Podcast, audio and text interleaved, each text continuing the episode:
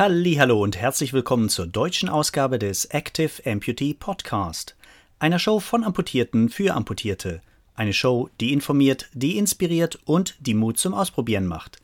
Eine Show randvoll gefüllt mit allem, was Amputierte für ein aktives und erlebnisreiches Leben brauchen.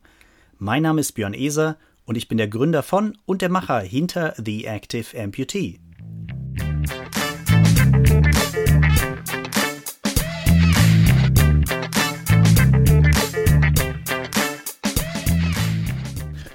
Und heute hört ihr bereits Episode Nummer 21 und machen wir es kurz und schmerzlos. Episode 21 fokussiert sich auf das Thema, wie kann ich auch im Winter draußen sicher unterwegs sein.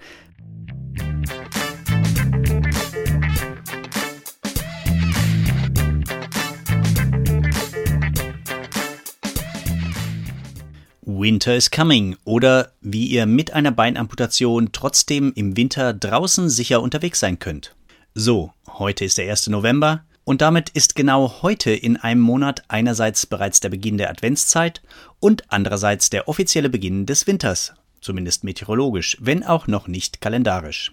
Ich genieße sie jedes Jahr aufs Neue, die langen Abende, die gemütlichen Stunden zu Hause und die Zeit mit der Familie und mit Freunden. Ja, männlich, weiblich, divers. Darüber hinaus bin ich auch jemand, der gerade im Winter gerne und viel draußen unterwegs ist. Etwas, das nach einer Oberschenkelamputation nicht immer ganz einfach ist.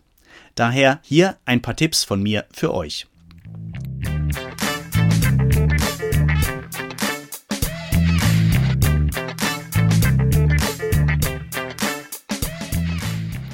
Da ich mir gut vorstellen kann, dass viele von euch, die sich mit diversen Einschränkungen in den unteren Gliedmaßen rumschlagen, gewisse Ängste haben, wenn es ums Aktivsein im Winter und ums Gehen auf Eis und Schnee geht, hier ein paar Tipps von mir. Schnell aber noch einen kleinen Disclaimer vorweg. Bevor ich mit den Tipps und Tricks loslege, lasst mich schnell noch ein paar Worte voranstellen. Wie ihr wisst, bin ich seit 2005 Oberschenkel amputiert und komme mit meiner Prothese, einem Genium X3 von Otto Bock, sehr gut zurecht. Ich gehe viel zu Fuß und ja, ich fühle mich auch abseits befestigter Wege sehr, sehr wohl. Und da ich auch sonst relativ fit bin, habe ich kaum Angst, sollte es mich dann doch mal hinlegen. Daher sind die folgenden Tipps und Tricks Dinge, die für mich funktionieren. Das kann natürlich für den einen oder die andere von euch ganz, ganz anders sein. Dennoch hier meine Tipps. Also meine ganz persönliche Top 10.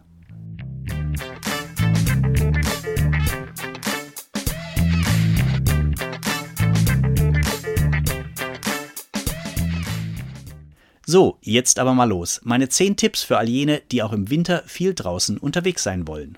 Tipp Nummer 1. Die Fähigkeit, sich als Mensch mit Amputation auf sich wechselnde Situationen, auf sich verändernde Untergründe und unerwartete Herausforderungen beim Aktivsein in der Natur einlassen zu können und sich dabei noch immer sicher zu fühlen, kommt nicht von alleine. Das will gelernt sein und das Tolle ist, es kann erlernt werden. Die Übung und das damit verbundene Gefühl einer zunehmenden Sicherheit und Gelassenheit kommt mit der Zeit und durchs Machen, sprich durchs häufige Gehen im Freien. Und Tipp Nummer zwei: im Großen und Ganzen ist ja relativ klar, wann wir mit dem Winter zu rechnen haben. Mehr oder weniger zumindest. Daher bietet es sich für all jene an, die im Winter viel draußen aktiv sein wollen, bereits im Sommer oder spätestens im Herbst zu üben. Wer bereits sicher auf befestigten Wegen unterwegs ist, der versucht sich einfach mal auf unebenen Waldwegen. Wer bereits viel auch auf unebenen Pfaden geht, der springt beim nächsten Sommergewitter einfach in eine Regenjacke und eine Regenhose und versucht sich auf matschigen und rutschigen Wegen. Wer im Alltag mit allen Begebenheiten gut zurechtkommt, der wagt sich mal an etwas Steileres, mal auf einen Weg, mal querfeldein. Nur durch dieses Machen und das langsame Ausloten und gerne auch mal Überschreiten der eigenen Grenzen lernen wir, was die Prothese wann macht, wie wir in bestimmten Situationen reagieren, wo wir sicher unterwegs sind und wo nicht. Hier kommt Tipp Nummer drei: Ob du dieses Ausprobieren gerne alleine oder lieber mit anderen zusammen machst, das bleibt ganz dir überlassen. Ich weiß allerdings von vielen anderen mit Einschränkungen des Bewegungsapparates, dass sie gerade zu Anfang gerne eine helfende Hand in der Nähe haben, jemand, der dann doch mal unterstützend tätig werden kann. Und jetzt auch schon Tipp Nummer 4. Egal wo auf diesem Weg des Ausloten des Machbaren du dich gerade befindest, so kann ich mir gut vorstellen, dass ein paar Trekkingstöcke dir zusätzliche Sicherheit geben und dir nach und nach Wege in Gegenden erschließen, die dir ohne solche Stöcke verschlossen bleiben. Daher ruhig mal ausprobieren, ob das was für dich wäre. Und auch hier gerne wieder im Sommer oder Herbst loslegen, bevor die Stöcke wirklich gebraucht werden und bevor Handschuhe, Kälte und Nässe das Ausprobieren wirklich erheblich erschweren. Halbzeit, Tipp Nummer 5. Was Trekkingstöcke angeht, so möchte ich euch dazu ermuntern, hier nicht auf die Modelle vom Discounter zurückzugreifen. Ja, die meisten von denen sind echt ganz gut, aber ich denke, lasst euch besser beraten und investiert lieber ein paar Euro mehr und dann habt ihr ein paar Helfer, die euch jahrelang begleiten werden. Ich habe in den letzten 17 oder 18 Jahren zwei Paar Trekkingstöcke genutzt und bin im Großen und Ganzen mit beiden sehr zufrieden. Beide Paare, das will hier erwähnt sein, sind immer noch im Einsatz und tun, was sie sollen. Tipp Nummer 6. Bei Trekkingstöcken gibt es einige Punkte, die ich für wichtig halte. Andere sind in meinen Augen zweitrangig. Klar, da ist der Preis. Was du ausgeben willst oder was du ausgeben kannst, das musst du selbst wissen. Aber gute Stöcke sind so ab etwa 70 Euro zu haben. Zudem sind ständig hervorragende Modelle irgendwo im Angebot. Also schaut euch einfach mal um. Aluminium oder Carbon? Na, das ist eine Preisfrage und hat Auswirkungen aufs Gewicht. War mir aber nie wirklich wichtig. Ich benutze seit Jahren Aluminiummodelle, da diese um einiges billiger sind. Und sie tun ihren Job. Ebenso fand ich es stets unerheblich, ob ein Stock nun besonders klein zusammenschiebbar ist oder nicht. Dann jetzt noch die Nummer 7. Mich haben dagegen immer zwei Details genau interessiert. Zum einen die Art und Weise, wie die einzelnen Segmente der Stöcke arretiert werden. Da gibt es einerseits Schraubdübel, sprich die einzelnen Segmente werden einfach gegeneinander verdreht. In die eine Richtung öffnet sich der Dübel und du kannst die Länge des Trekkingstocks verstellen. In die andere Richtung spreizt sich der Dübel und arretiert den Stock auf gewünschter Länge. Zudem gibt es sogenannte Speedlocks. Dazu ist an jedem Segment des Teleskopstocks eine Klemme verbaut. Wenn du die in die eine Richtung umlegst, sind die Segmente frei bewegbar Legst du die Klemme wieder in die andere Richtung um, sind alle Teile fest arretiert. Alles in allem funktionieren beide Systeme gut, meist zumindest. Allerdings finde ich die Speedlocks bei nassen und kaltem Wetter, mit Matsch an den Stöcken, mit verfrorenen Fingern und Handschuhen wesentlich leichter zu bedienen. Das zweite in meinen Augen wichtige Detail ist der Griff.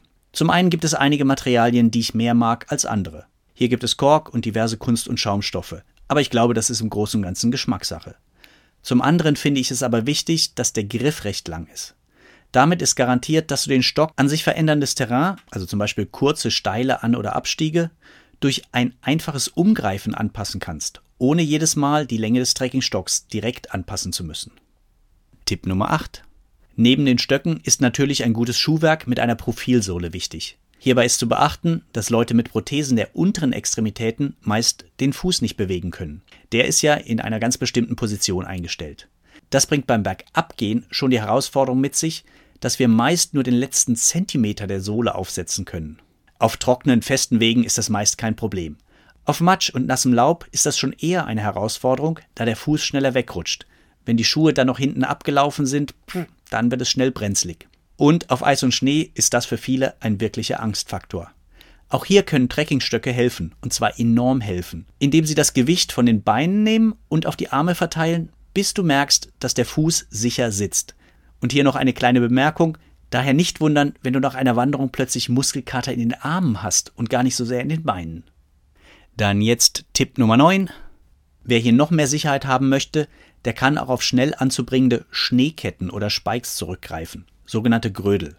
Hier gibt es eine ganze Reihe von verschiedenen Modellen, von eher niedlichen Bändern mit sechs oder acht kleinen Metallstiften pro Schuh bis zu soliden Modellen, die an kleine Steigeisen erinnern und mit zwölf oder vierzehn oder sogar zwanzig Zähne pro Schuh daherkommen. Einige Modelle werden mittels starker Gummi- oder Silikonbänder über die Schuhe gezogen, wie zum Beispiel die Modelle von, ich glaube, Alpine Locker Chain Pro 18 Grödel oder so ähnlich andere klassisch mit Spanngurten. Da gibt es zum Beispiel die Grivel Spider, die sind ein bisschen simpler. Was für wen taugt, das hängt sehr davon ab, was du vorhast und welchem Gelände du unterwegs sein willst. Diese Winterhilfen sind recht schwer, also die schlagen mit etwa 250 bis 500 Gramm pro Paar zu Buche. Aber da müsst ihr einfach gucken, ob es euch das wert ist, dieses Mehrgewicht rumzutragen und dafür einfach sicherer im Gelände unterwegs zu sein.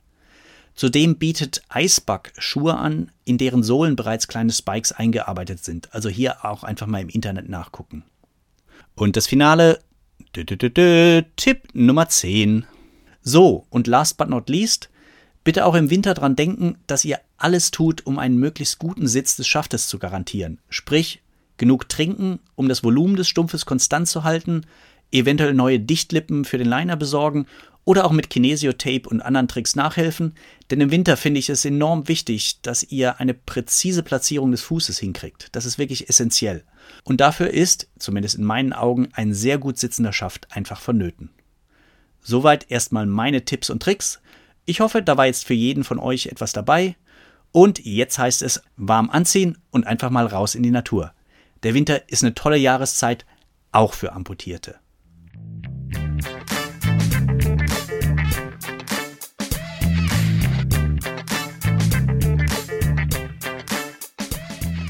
So, ich hoffe, euch gefiel die Show. Wenn dem so ist, dann würde ich mich freuen, wenn ihr den Active Amputee Podcast auf Deutsch gleich abonniert, damit ihr auch in Zukunft keine der neuen Episoden verpasst. Und es wäre wirklich klasse, wenn du mir eine Wertung oder einen Kommentar auf iTunes, Spotify, Stitcher oder wo auch immer du deine Lieblingspodcast hörst hinterlässt. Schon mal besten Dank. Das hilft, damit auch andere diese Show finden können.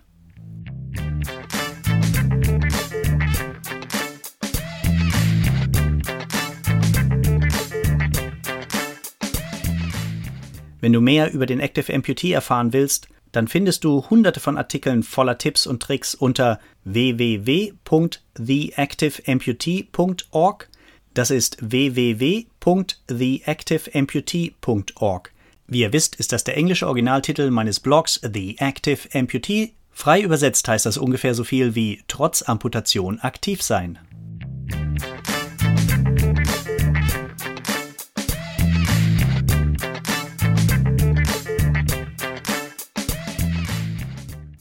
Wir hören ganz bestimmt zur nächsten Episode wieder voneinander.